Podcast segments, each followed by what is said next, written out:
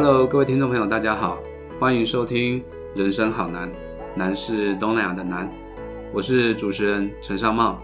Hello，我是莎莎。Hello，大家好，我是亮莹。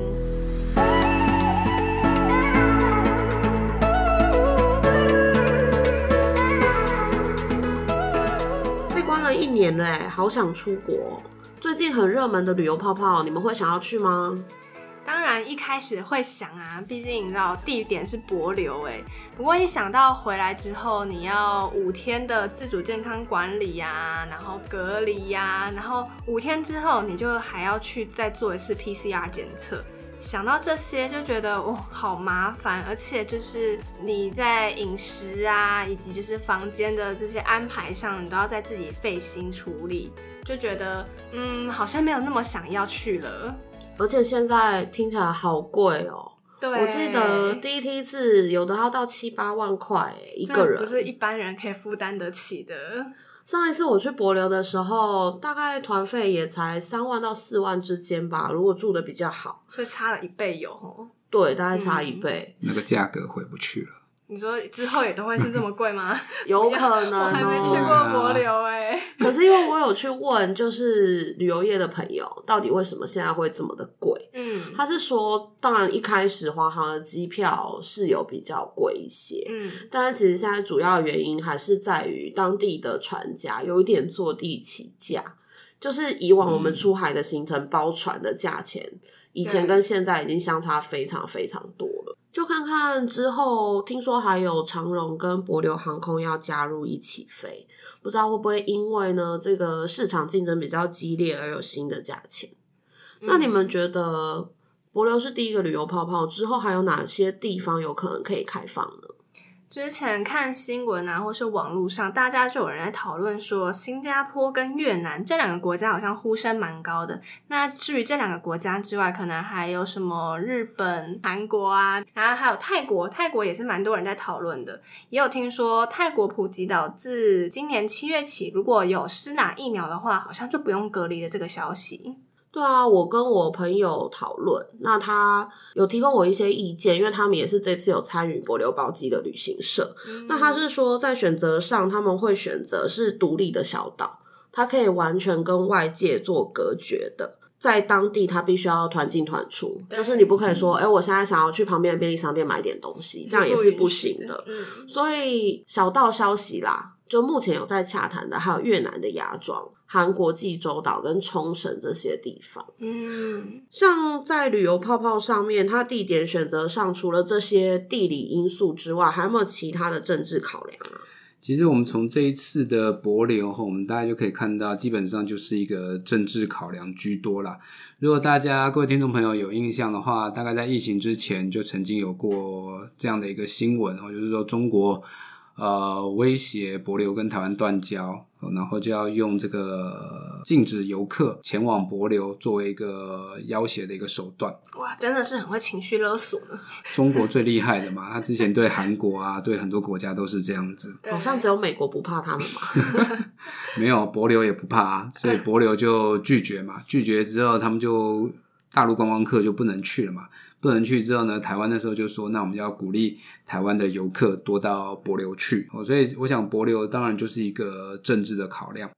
那在这一波的旅游泡泡，目前听到的一些国家，包括刚刚你们提到的新加坡啦、越南啦、日本、韩国、纽西兰、澳洲，其实大家都有一个特色，就是说这几个国家可能都跟近几年都跟中国相处的并不是太好。哦，那我们也可以发现到，就是说，其实，在新冠疫情之后，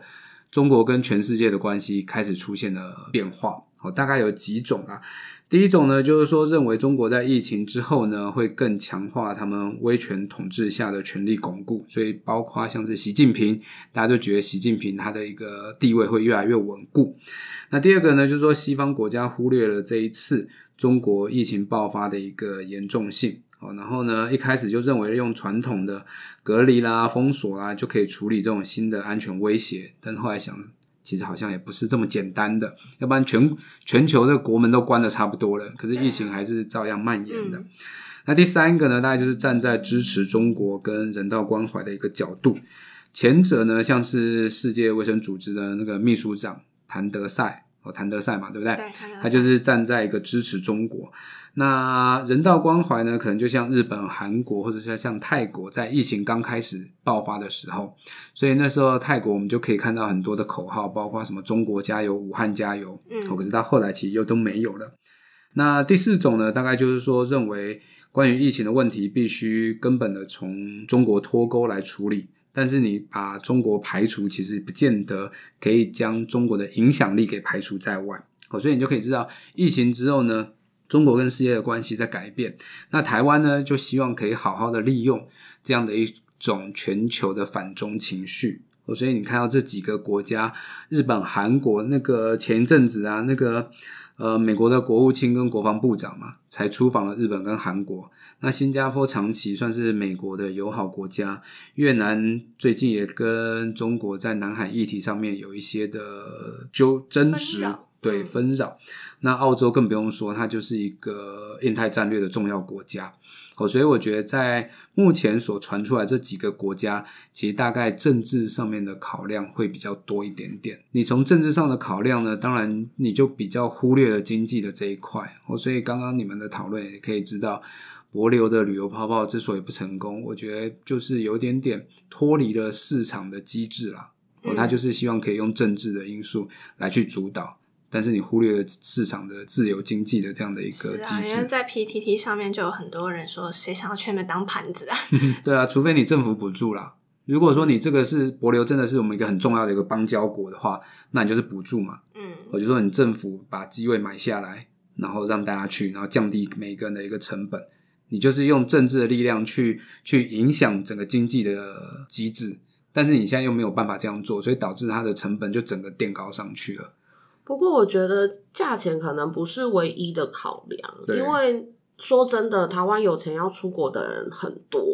那嗯我觉得比较麻烦的是，回来还要加强自主健康管理。嗯，其实这个东西就跟我们一般回国的时候的居家检疫是很类似的，因为它要求你必须要一人一室，对，然后你也不可以跟家人一起用餐，不能好像不能搭乘大众运输吧不行，嗯觉得人多就不能去。它其实只是你能出门，可是你所有其他的规定都是跟居家检疫是一样的。而且会被贴上标签的感觉吧？嗯，就是如果你去上班，有可能公司会跟你说，你可不可以就是休假，你不要来。嗯，哦，我觉得这个是可能让很多人却步的一个原因吧。所以他们就说，你的旅游泡泡应该要做成，就是说我去博流玩，就像我去台中玩、去高雄玩是一样的。我从等于是一个类似国内旅游的一个概念啦。可是你现在还是有这样的一种居家检疫或者自主健康管理的话，其实真的会降低大家去的一个意愿。对啊，所以我们刚刚中午就看到新闻说，旅游泡泡有可能会破灭了，因为报名的旅客实在太少，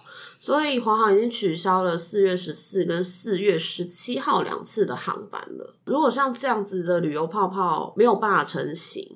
不知道未来会不会是用疫苗来作为一个你能不能出国的一个分界啊？对啊，加上有新闻报道说，泰国大使他开了记者会，说他要宣传泰国的观光旅游，预计从四月起啊逐步放宽，让有打疫苗的可以减少入境隔离的天数到七天，甚至说还可以在饭店内活动。然后七月起，呃，普吉岛说，如果有打疫苗的话，落地你就可以自由活动了。这个是泰国政府对于自己的疫情控制是非常有信心的，还是迫于它的经济因素考量而做的决定呢？其实我想，大部分还是跟经济考虑有关系啦，因为我们一再强调，泰国的观光业大概占他们 GDP 的百分之十二到十六左右，哦，尤其国际旅游的话，大概是占到百分之十二左右，国内旅游另外占到百分之四到百分之五趴，哦，所以呢，在疫情之前，它一年有三千九百万的观光客，那现在呢，观光客基本上是归零啦，那它的入境人数大概都是商务因素进去的。哦，所以呢，再加上这个观光业，它的雇佣人数其实就相当相当的多，是几百万人起跳的。所以，对于它已经大概一年多没有任何的观光客进进去的话，对于泰国的经济，你就可以可想而知，它的影响力是很大的。哦，所以我听到好多认识的店家都面临要收摊的窘境了。对啊，所以你看看他们泰国现在还在面临到第三波的疫情的一个爆发。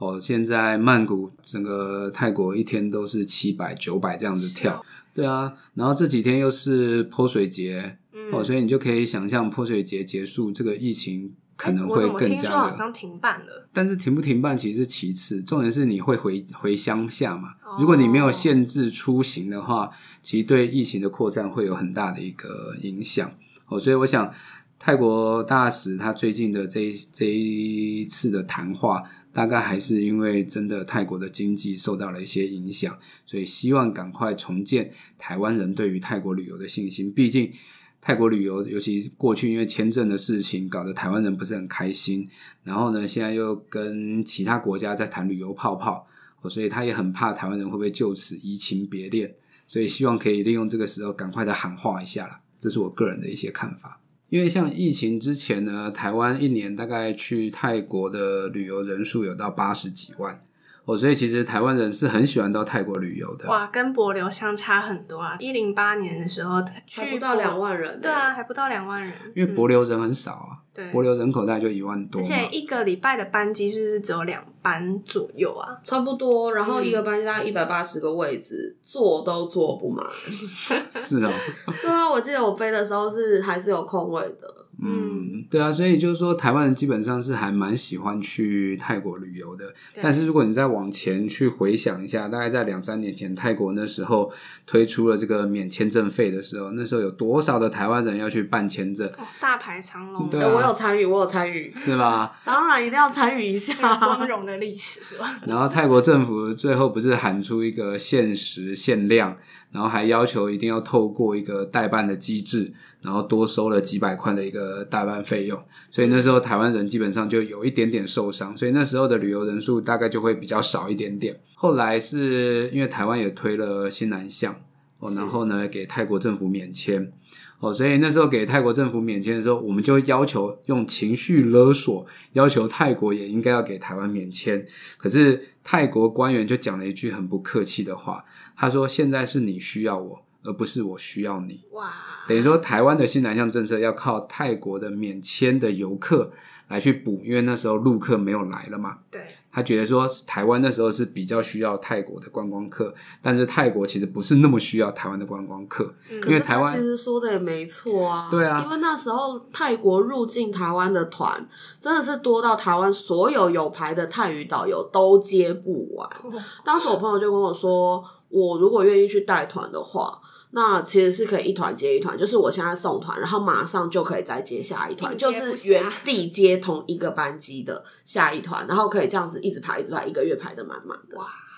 对啊，所以但是就是说，就外交的事情上面，有一些事你可以做，但是不能说啦。嗯，尤其你说了这么不客气的话，其实在对啊，其实，在那几年，这个台湾游客去泰国确实稍微有一点的减少。那一直到了疫情之前，才又回到了八十几万，应该算是高峰了。哦，应该算是高峰。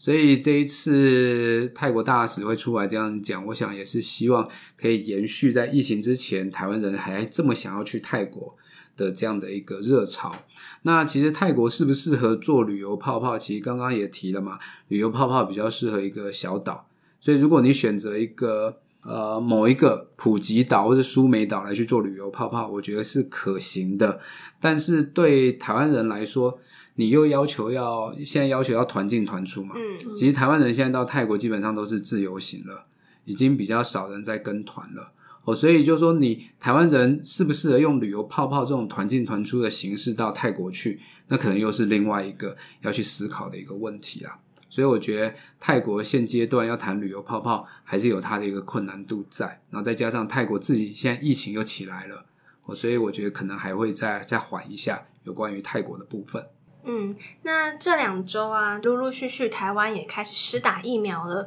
前几天也有在讨论说，就是自费打疫苗的这件事情，你们会去打吗？因为现在许多国家都说，你要打了疫苗，或是你有疫苗护照，你才能入境。因为我今天有刚好看到一个星光医院的医师去分析，他是说，呃，加上这个挂号费、看诊费跟疫苗的费用啦？其实一季算下来最低不会低于一千块。对，那你一个疫苗你都是要打两剂才会有效，意思就是你要花两千块以上才有可能可以打得到疫苗。那我自己的部分，我说实话，我还在考虑、欸。考虑的点是不是价格吗？还是我觉得如果打了两千块可以换到我的自由，那当然是值得的，因为我真的快要闷死在这里了。我十几年来没有这样子一整年没有出国过。真的应该很多人都有这样的想法。对，但是可能考量的就是疫苗的品牌的安全性的问题吧。嗯，但因为你打了疫苗，可能可以入境某些的国家，但是你回来之后，台湾还是必须要隔离十四天。所以我觉得，只要在你出国回来台湾还要隔离十四天的一个条件之下，就不用去思考要出国的问题啦，因为你工作的要怎么处理。嗯，那如果说我如果打了就可以出国，像这样子的一个疫苗护照，它到底跟哪一个厂牌的疫苗有关系吗？对啊，所以现在很多人都在很多国家都说要推这个疫苗护照嘛，就说你要一定要打了疫苗认可了之后，你才可以进到我的国家。